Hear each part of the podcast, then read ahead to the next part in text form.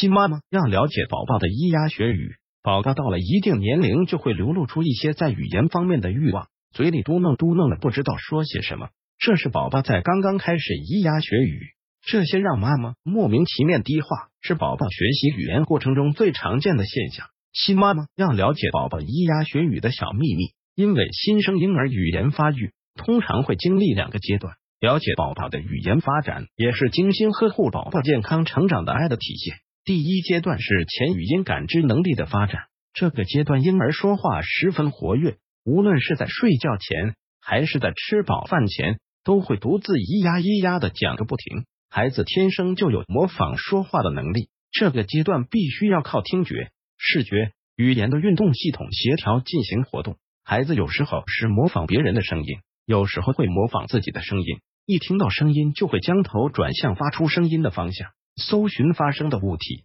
如果家长能够让孩子看看色彩斑斓的音乐书，触摸一下发音的键盘，可能对宝宝运用眼、手、唇、舌、脑都能器官的协调运用大有好处。第二阶段是语言发音的能力发展阶段，二到三个月后，宝宝会开始运用跟语言做出表示，例如高兴的时候可能会有笑声，或者鼻子发出声音来。家长这时候可以教孩子简单的如何用舌和唇发出笑声，多给予孩子鼓励。如果能和孩子互动对答，那么孩子就会说给不停。这一阶段还要重视宝宝理解语言能力的培养，因为学习语言最后重要的第一步是理解语言。宝宝总是先学会听话，才能学会说。四到六个月，宝宝已经能够理解语言中的所流露出来的情感。在宝宝学习语言的阶段，家长。应该多鼓励和引导，多领悟宝宝的意思，积极的和宝宝交流，同时注意教会宝宝正确的发音。